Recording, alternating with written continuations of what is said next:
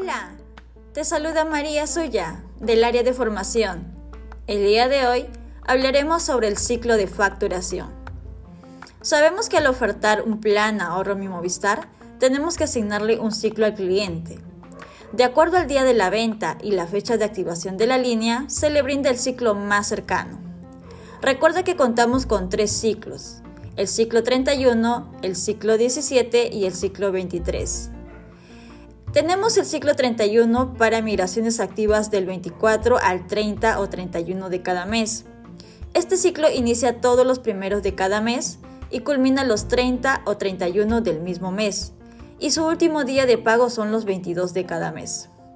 También contamos con el ciclo 17 para migraciones activas del 1 al 17 de cada mes, donde la entrega de sus beneficios son los 18 de cada mes culmina los 17 del siguiente mes y su último día de pago son los 9 de cada mes.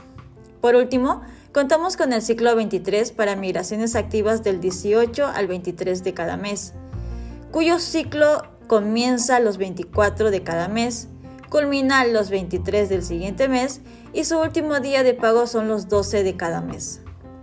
No olvides mencionarle estas fechas al cliente para que esté adecuadamente informado sobre el día que se le otorga los beneficios y su último día de pago. Así, no se atrasa en sus recibos. Muy bien equipo, sigue las indicaciones para que puedas realizar una adecuada gestión.